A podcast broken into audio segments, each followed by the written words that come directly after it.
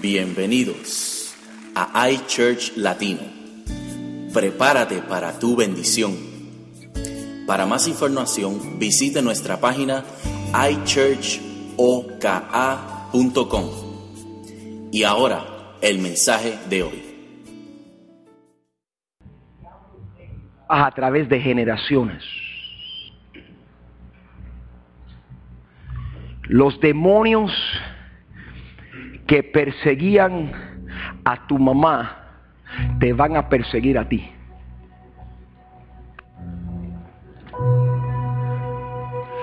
Si en tu casa sufrieron de adulterio, te va a perseguir a ti. Si en tu casa tienes un abuelo que fue alcohólico, drogadicto,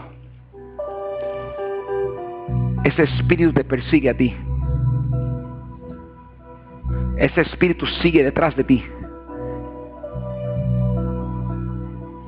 Es una cadena y no te suelta. Los espíritus son generacionales. Tu abuelito murió, pero el demonio se quedó vivo. Y si buscas en el pasado lo que vivieron tus ancestros, tú, tienes que tener cuidado que tú no estás arrastrando ese mismo pensar. Si tu tío tu abuelo o alguien pariente tuyo fue suicida, ten cuidado. Los pensamientos que te llegan a mente son pensamientos suicidas porque te persiguen.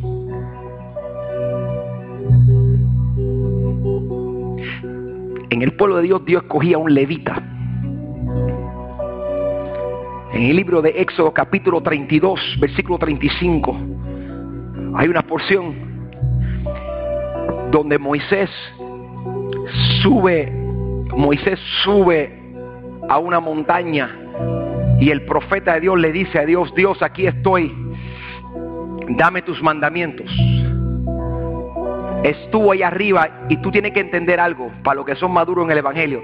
Cuando tú quieres pura crema de parte de Dios, no esperes que la crema se haga instantánea, porque lo único que es instantáneo es lo que se hace en tu microondas, baby. Entre más profundo tú quieras meterte con Dios, más tiempo requiere. No esperen revelaciones quebrantadoras en cinco minutos. Somos la generación del popcorn de, neve, de microondas. Lo tiramos, tiramos allí, esperamos que se saque y lo sacamos y comemos. Con Dios no funciona así. Tú quieres más de Dios, tienes que meterte con Dios. Moisés subió a la montaña y pasó demasiado tiempo ahí arriba. Y estaba buscando los diez mandamientos. Y buscando esos diez mandamientos bajó. En lo que él fue y vino, abajo había un pueblo. Y el pueblo tenía un líder que se llamaba Aarón. Y Aarón estaba allí dándoles instrucciones, pero Aarón metió las patas. En vez de darle instrucciones al pueblo de Dios mantenerse firme, Aarón se paró allí frente a las personas. Y como vio que Moisés no venía, la gente empezó, mira, Moisés, Moisés no viene, que nos sacó de Egipto no viene, no acaba de venir. ¿Qué hacemos? Y entonces dice la Biblia que, que cogió, cogió Moisés y que cogió Aarón en desespero. Le dijo, bueno, pues vamos, dame, dame su prenda. Y derritió oro y levantó un becerro de oro. Y todos comenzaron a orar el becerro de oro. Y dice la Biblia en el versículo 25, al ver Moisés que el pueblo estaba desenfrenado, ¿cómo estaba el pueblo? Tenga cuidado que usted no se desenfrene a veces. No sabe qué hacer y te desenfrenas. A todas las mamás que están como locas peleando en la casa, cállate la boca. Pastor, no me caes bien. Y tú estás trayendo maldición sobre tu casa porque peleas igual que tu madre. Peleas igual que tu padre. Hace una, eres una versión mejorada, pero sigue con la misma cantaleta de tus padres. Ten cuidado que no estás arrastrando una maldición que ellos arrastraron y que ahora te va a arrastrar a ti. Aprende a cerrar el pico. A los hijos malcriados que saben contestarle a sus padres. Ten cuidado con la respuesta de tu padre. Por más imbécil que tú pienses que tu papá sea, sigue siendo tu papá. Y la Biblia dice que honre a tu padre, a tu madre. Y cuando tú no sabes honrarlo, lo que hace es que eres capaz de perderlo. Y cuando lo pierdes, entonces está en el ataúd llorando. Ay, papi, mami, papi, mami. Y me dan ganas de ir a donde en el ataúd y decirte, cállate. En vida no supiste honrarlo, ahora en muerte, cállate la boca. La Biblia decía que honrar a tu padre, a tu madre para que se alargaran tus días. Acaba de traer maldición sobre tu vida porque no supiste obedecer a tus padres. Y lo que hace tú y tú no te percatas es arrastrando una maldición de un tío tuyo que hizo lo mismo con los papás de él. La Biblia dice que el pueblo estaba desenfrenado. Ten cuidado con tal desenfrenado por ahí. Ten cuidado con tal desenfrenado.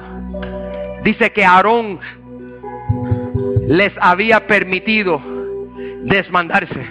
Si es malo tal desenfrenado, es más malo cuando Aarón lo permite. Cuando Aarón permite que se desenfrene. Cuando el líder de la casa, mamá, papá, el pastor, el líder del ministerio, No sabe ponerle rienda a, su ministerio. No sabe ponerle rienda a su hijo. No sabe ponerle rienda a su casa. No sabe ponerle rienda a su negocio. La culpa es tuya. Dios dejó a Aarón allí para que Aarón hiciera lo correcto. Y Aarón en vez de hacer lo correcto lo hizo incorrecto. Dios te dice a ti, tengo una tarea para ti, toma, te voy a entregar a esta familia para que la cuides. Y tú en vez de cuidarla, la echas a perder. Te dice Dios, te voy a dar esta iglesia para que la ponga a crecer. Y tú en vez de ponerla a crecer, te la espalda. Tú vas a tener que rendirle cuenta a Dios pronto o tarde. Tú puedes esconderte delante del hombre haciendo las cosas equivocadas, pero Dios lo ve todo. ¿A quién tú crees que tú engañas? Me voy para que el pastor no me vea. Yo no te veré, pero Dios ve. Yo no soy como los pastores de antes que estoy persiguiendo a todo el mundo a ver qué hago. Una vez fui a un hermano en la parada de la guagua, estaba allí en Lares, parado donde se corren los carros públicos. Años atrás empezando el ministerio. Galloso, estaba parado así. Y cuando me acerco a él, voy a dar la mano y Dios te bendiga, varón. Y yo veo que él tiene un cigarrillo en la mano. Y el cigarrillo cae al piso detrás de él. Y yo me le paro al frente. Y tú veías el humo saliendo de los pies de él. Parecía un santo.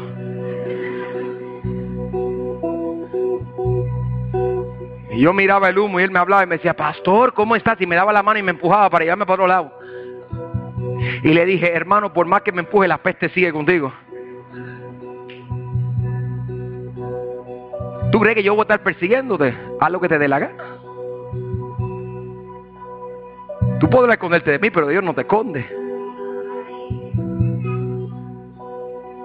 Cuando tú decides hacer justicia y hacer lo correcto, tú lo haces porque tienes temor de Dios. Tú como líder tienes unas responsabilidades, es decir, esto está mal y esto está bien. Aarón en vez de decirle esto está mal y está bien, dejó que hicieran lo que diera la gana. Hagan lo que le dé la gana. No se mantuvo firme en su posición. Papi, no tengo ganas de ir para la iglesia. Pues quédate, mijo, eso no es nada.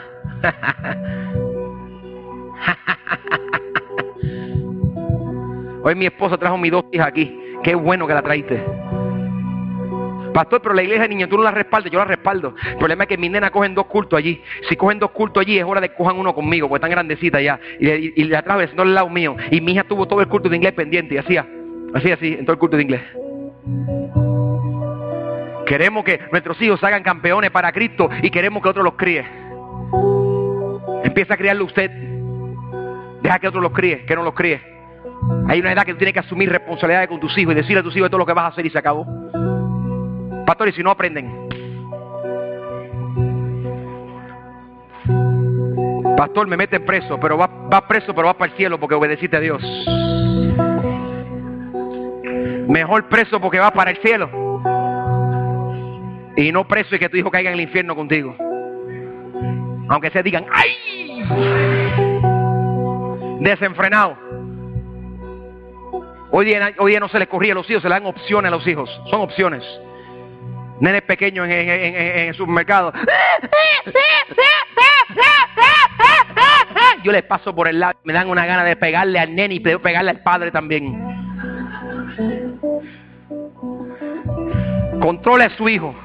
No, en tantito le dé un rato, tantito va a caer en la misma cárcel y usted va a tener que ir a socorrerlo. Agárrelo ahora que estás a tiempo. Los líderes no queremos hacer la función que nos corresponde.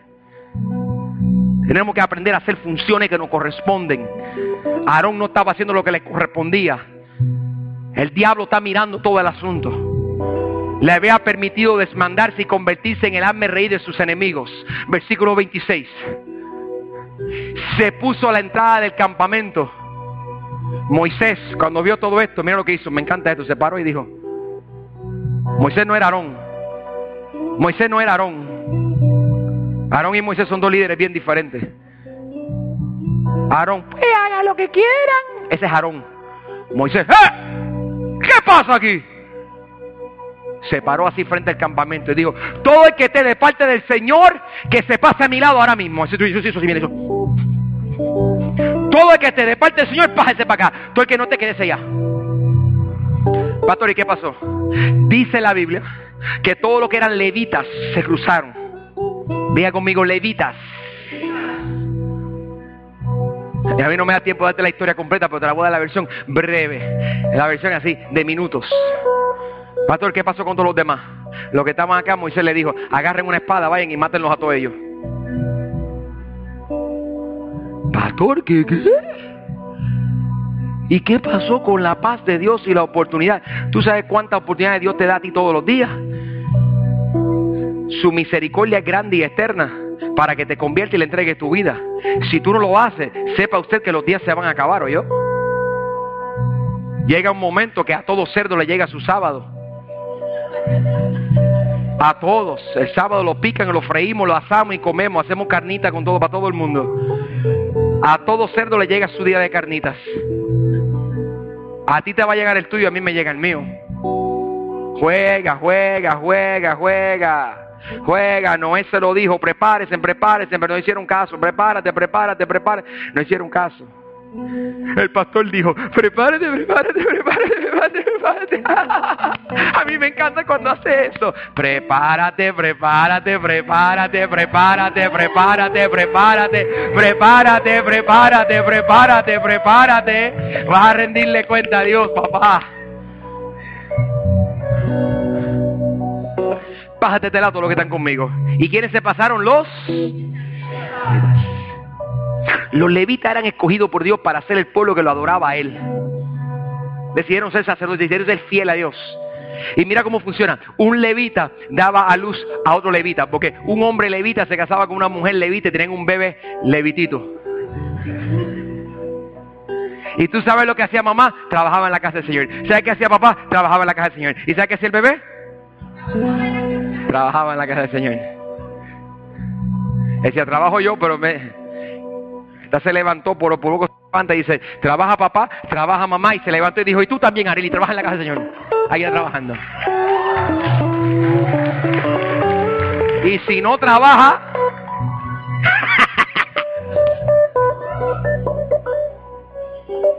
desde ahí con la Biblia.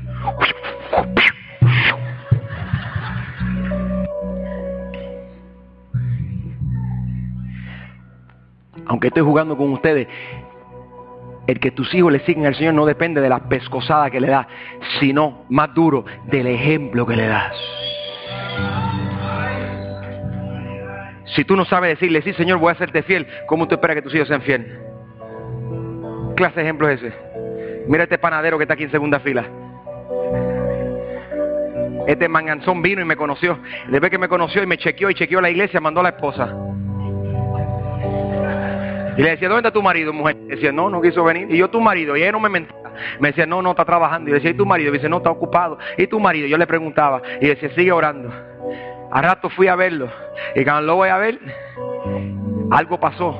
Pastor, ¿qué pasó? Me mandó entonces la hija. No acababa, no acababa de llegar el contrallado, no llegaba. Y yo seguía, vamos a seguir orando, vamos a seguir llegando. Y me decía, pastor, me decían, le quiero echar ganas ya mismo, ya mismo. Ya me tenía el desesperado, güey, ya mismo, ya mismo, ya mismo. Me tenía desesperado. ¿Tú sabes por qué no le caía golpe? Porque los bíceps de él son un poco más grandes que los míos. Y no me traí porque son un poquito más grandes que los míos. Dame seis meses para que tú veas, papá. Y un día se para en la puerta al lado mío. Y todo el mundo saliendo. Yo no, nadie, nadie lo invitó. Nadie lo invitó. Yo me paré a despedir las personas y se paró al lado mío y hacía. Y yo despedía a uno y él despedía al otro. Y yo despedía a uno y yo, yo miraba y dice, ¿pero qué hace este? Y yo decía, Dios te bendiga. Y le decía, nos vemos, nos vemos. Y se despedía. Yo decía, ¿pero qué hace este despidiendo a la gente? Ni que fuera pastor él. Aquel día yo supe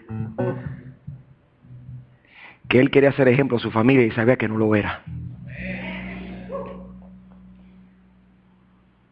Hasta que llegó el día que dijo, ok, aunque yo no estoy bien, y aunque hago las cosas mal a veces, yo sé que, tengo que yo tengo que hacer las cosas bien. Y tomó el primer paso. Ahora él tiene poder en su casa. Antes de eso no tenía poder. Ahora él tiene poder en su casa. Pastor, pero es que todavía no está bien. Sí, pero dio el primer paso. Los levitas se pasan al lado de acá y sus hijos y ellos le sirven al Señor. Y si no te pasa con los levitas, tus hijos caen en maldición como caíste tú con tus padres. Mi mamá, mi abuelita adoraba a la Virgen María. Mi bisabuelo, Eugenio Rodríguez González, de María, tenía más nombre que estatura. Adoraba Santa Teresa. Mi abuela María y mi papá Bárbara. Tenía la Santa Bárbara allí. Me acuerdo con una espada en la mano. Santa Bárbara me miraba donde quiera que yo iba.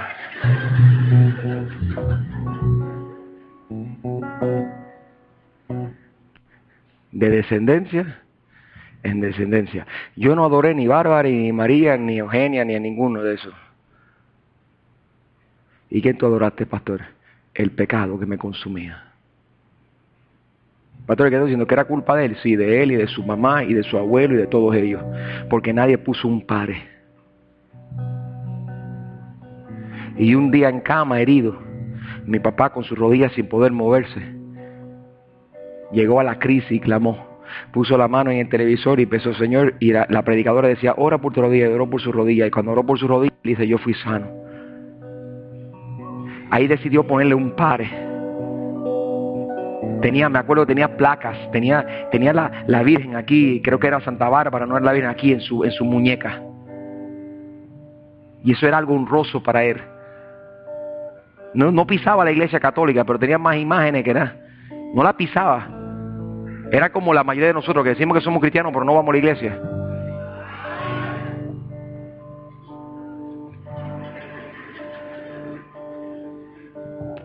Y entonces él no, no quería de ninguna manera. Un día aparezco en casa y el hombre cogió una pulidora. ¿Sabes lo que es una pulidora? Un grinder.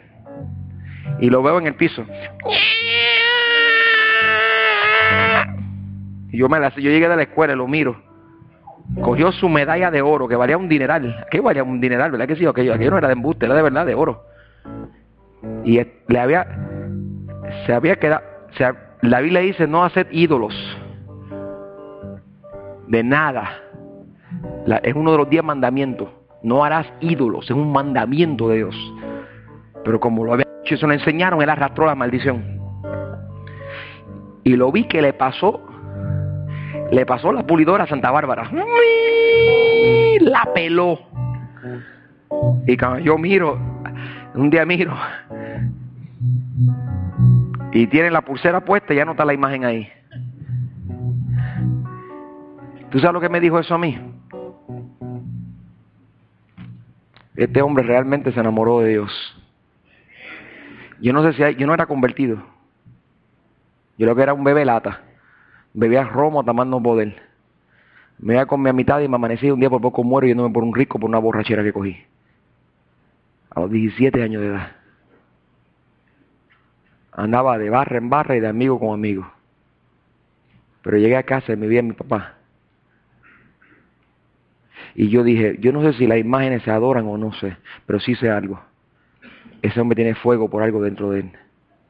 Yo quiero saber de eso.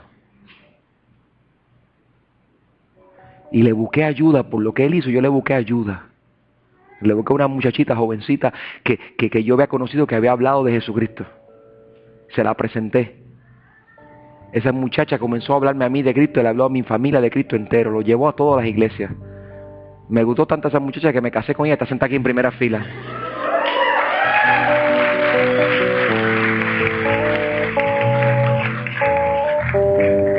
Tú sabes que es la I de iChurch.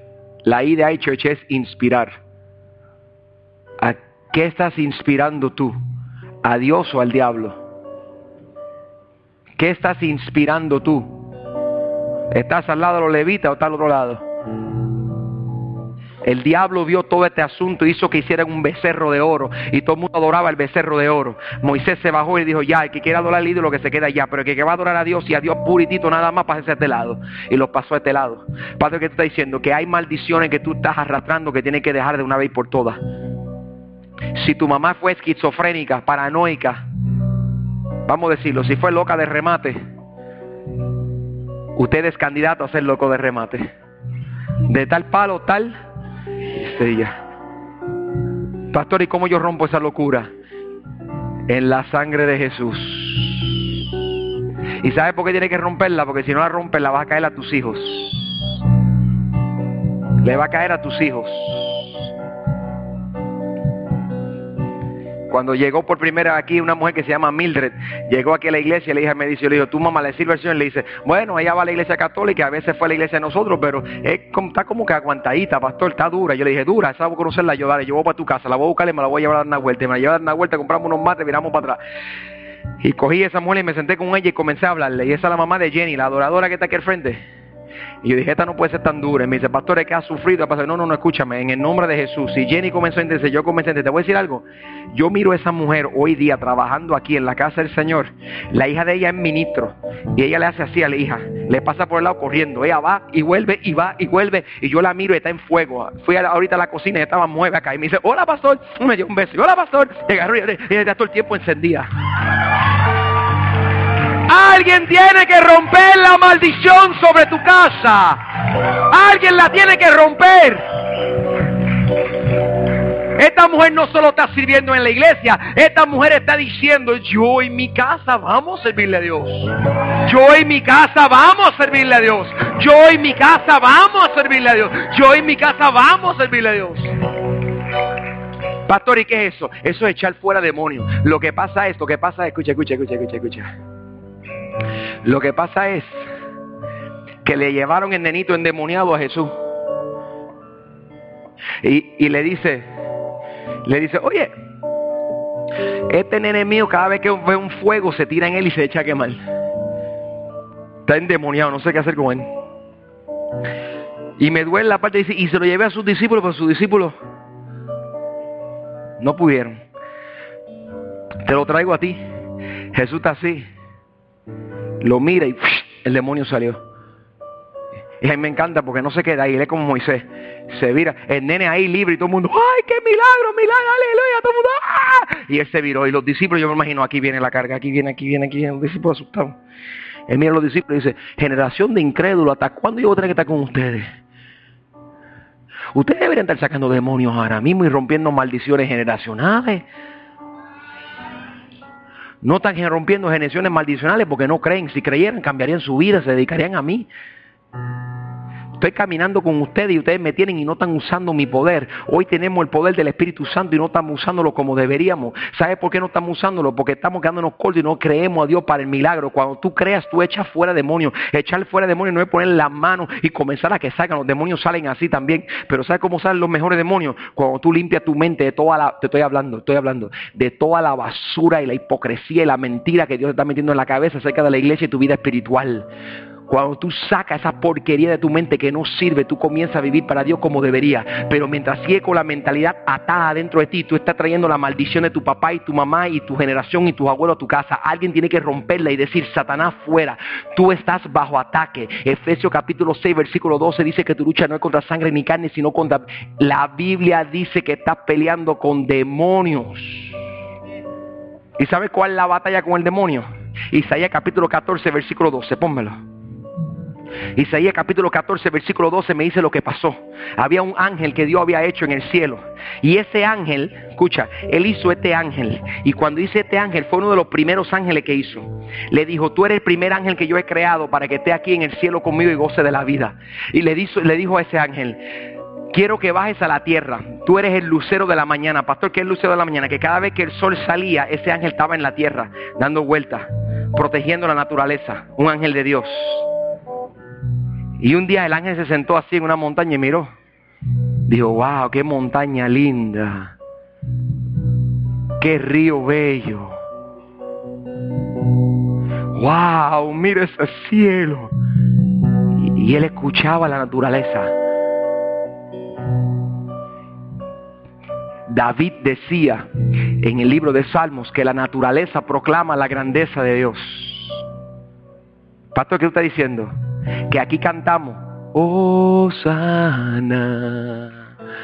Osana, Osana, Re.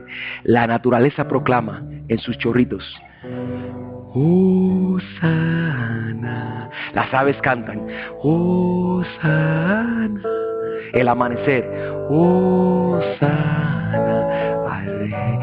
Cuando de noche tú escuchas los grillos, en Puerto Rico los coquí. Cuando te escuchas ese ruidito de noche y los pajaritos cantando por la mañana, no te equivoques. Es la naturaleza cantando la grandeza de Dios. Dice la Biblia que si nosotros no adoramos, Él hace que las piedras adoren. Cuando una montaña se cubre de nieve y la nieve comienza a posar, está comprobado que hace unos ruidos. 8 decibeles de sonido. La alabanza se hace en 9, se hace, perdón, la alabanza se hace en 8, en 9 decibeles de sonido. La tierra se mueve y hace un ruido.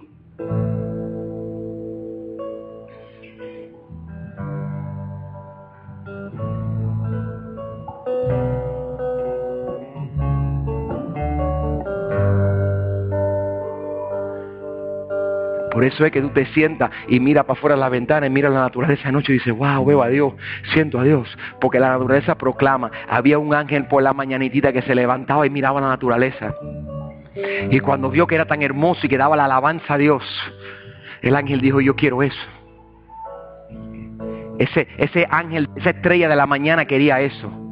Esa luz de la mañana, luz de la mañana, lucero. Quería eso para él. Y entonces Dios puso al hombre en la tierra y sopló viento sobre él y el hombre se hizo. Cuando el hombre se levantó y se creó Adán, lo primero que hizo Adán fue comenzó a alabar a Dios. Naturalmente él sabía que la alabanza había poder y comenzó a alabar a Dios. Después vino Eva y cuando Eva vino, Dios lo puso en sueño profundo y sacó un pedazo de él. La llamamos varona porque fue tomada del varón. Y ahora la varona y el varón juntos tienen una misma naturaleza. Los dos tienen la necesidad de adorar y comenzaron a adorar a Dios. Ahí estaba Lucero de la mañana y cuando lo vio, dijo, ahora hasta el hombre le adora. Qué linda es la adoración. Y cuando el hombre adora, dice la Biblia que los ángeles cantan y que se ponen sobre la montaña. Y cuando el hombre dice gloria a Dios, los ángeles dicen gloria a Dios. Y se forma una fiesta de alabanza y de adoración cuando el hombre adora a Dios, se rompe cadena. Cuando el hombre adora a Dios, se liberta al cautivo. Cuando el hombre adora a Dios, llega salvación. Cuando el hombre adora a Dios, el Espíritu Santo desciende.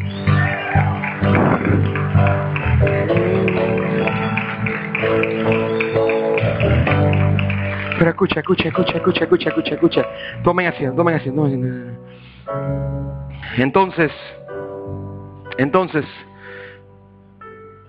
Lucero lo vio. Y Lucero dijo,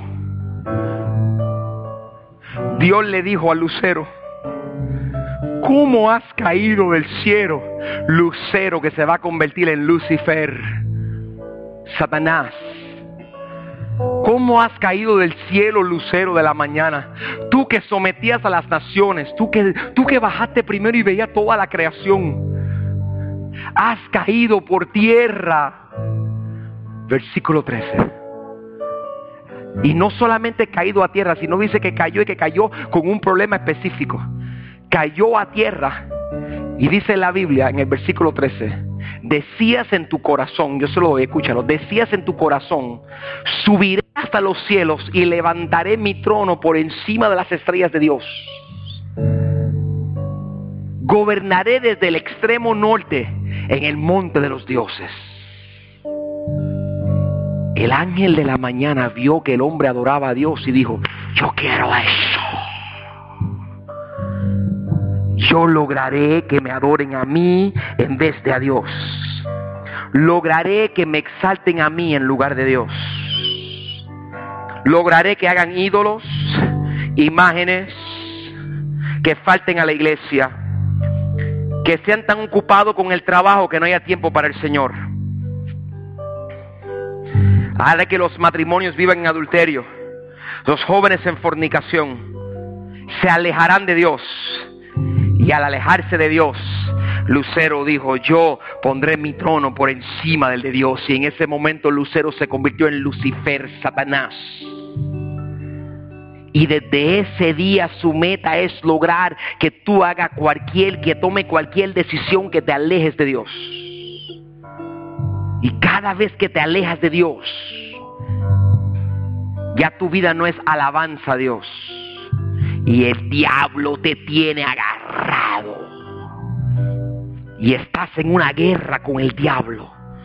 Y te dice, tú no sirves, te dice, tú no puedes, te dice, tú no te vas a levantar. Dios, te dice, deja a esa mujer, te dice, te abandona los caminos, te dice, tú no tienes ministerio, te dice, y te ataca y te ataca. Y ese ángel parado en ese trono tiene una esperanza de ser más grande que Dios. Y lo ha logrado. El diablo ha logrado que mucha gente le adore a él. En Massachusetts en el 1966 se formó la primera iglesia satánica registrada en el Departamento del Estado por Anton LeVey. Tienen nueve mandamientos y tienen una Biblia satánica escrita. Búsquelo en internet, vaya, está en Massachusetts. Después de eso se han abierto más de 17 oficiales iglesias que tienen templo y están organizadas y recogen ofrendas y dan su dinero y son iglesias satánicas. Y su labor es adorar a Satanás. Y Cristo no ha regresado a buscarnos porque nos está dando una oportunidad a nosotros de ir al que está perdido y decirle, escoge hoy a quién vas a servir. Ven conmigo a adorar a Dios o quédate al otro lado. Y está esperando y dándonos una oportunidad. Pero he aquí el conflicto de la situación. Satanás ha logrado agarrar a muchas personas tiene algunos de ustedes casi convencidos. Falten a la iglesia, no sean fieles, no se hagan miembros, no caminen con Dios, sigan en el pecado, siguen tus maneras, haz la cosa a tu manera, no la de Dios, no te comprometa, te sigue engañando el diablo. Te sigue metiendo en, el pensamiento, tú nunca te vas a levantar, tú nunca vas a hacer nada, tú no puedes servirle a Dios, tú no puedes hacer diferencia y te sigue mintiendo en la cabeza. Tú estás limitado, ya tu tiempo se acabó, estás viejo, estás vieja, tú eres muy joven, tú no sirves. Tú pasaste, tú no, tú no vas a edificar a nadie. Y aunque el diablo sigue trabajando, tiene un problema. El diablo, pastor, ¿y cuál es el problema? Que él ha convencido a muchos pero mientras existan iglesias como iChurch, Él no ha convencido a todos.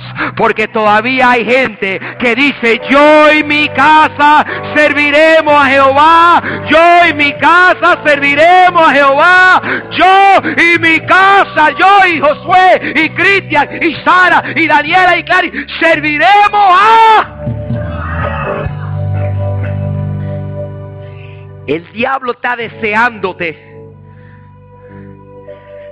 pero no te ha podido agarrar. Te ataca, pero no te puede destruir.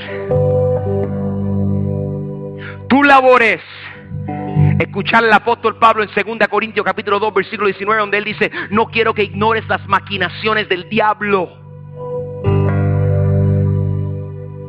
Tu labor es decir, yo quiero estar atento hay una historia en la Biblia donde uno, uno, un, mago está allí diciendo vengan y hace y está endemoniado el tipo, es un hechicero, un, santero y está allí haciendo magia y está la gente venía y, se levantaban y se sanaban y muchas cosas y el hombre estaba allí. Y vinieron uno y le dijeron a, Pablo, dijeron, siervo, nosotros vamos allá a sacar esos demonios, vamos para allá. Y se fueron aquellos discípulos allá a sacar demonios. Cuando fueron para allá, dice la Biblia que el demonio se viró. Y, los cristianos dijeron, te mandamos afuera en el nombre de Jesús. Y el demonio se viró. Digo, yo conozco a Jesús y sé de quién habla. Pero a ustedes, ustedes no son nada. Y dice la Biblia que el demonio brincó. Cogió a los muchachos, que eran como cuatro, y le cayó a golpe. Y los muchachos casi muertos regresaron. ¿Qué pasó? ¿Por qué no hizo eso? No es lo mismo decir que conoce a Jesús que realmente conocerlo. El que conoce a Jesús vive cerca de Jesús se mete con Jesús, tiene sed y hambre de Jesús lee la Biblia, ora, va a la iglesia, busca, toma pasos, trata de crecer, está dispuesto a hacer lo que sea por la causa de Jesús. Está entregado y convertido a Jesús. Por eso el demonio está haciendo a fiesta con los ataques que le pone a ustedes. Porque hace falta capacitarse y decir, voy, voy, voy, voy, voy. Señor, capacítame antes de enfrentar a este demonio. Pastor, ¿y cómo me capacito? Durante todo este mes yo voy a enseñar acerca de Mateo capítulo 4 y cómo el Espíritu condujo a Jesús al desierto. Y llevándolo al desierto lo paró allí. Y le salió el diablo a tentarlo. Y le da tres tentaciones. Le da una física, una espiritual y una emocional. En la primera hay una enseñanza donde el diablo se le acerca y va a derrotarlo. Y en el momento él dice algo para conquistarlo. Tú quieres capacitarte y quieres saber qué es ven la semana que viene, donde yo continúo la serie, el ataque, y tú vas a aprender. Pero hoy no te la voy a decir. ¿Cuántos recibieron algo hoy y cuántos están listos para crecer en el nombre del Señor? ¿Están listos para crecer, iglesia? ¿Estamos listos para expandir? No te pierdas la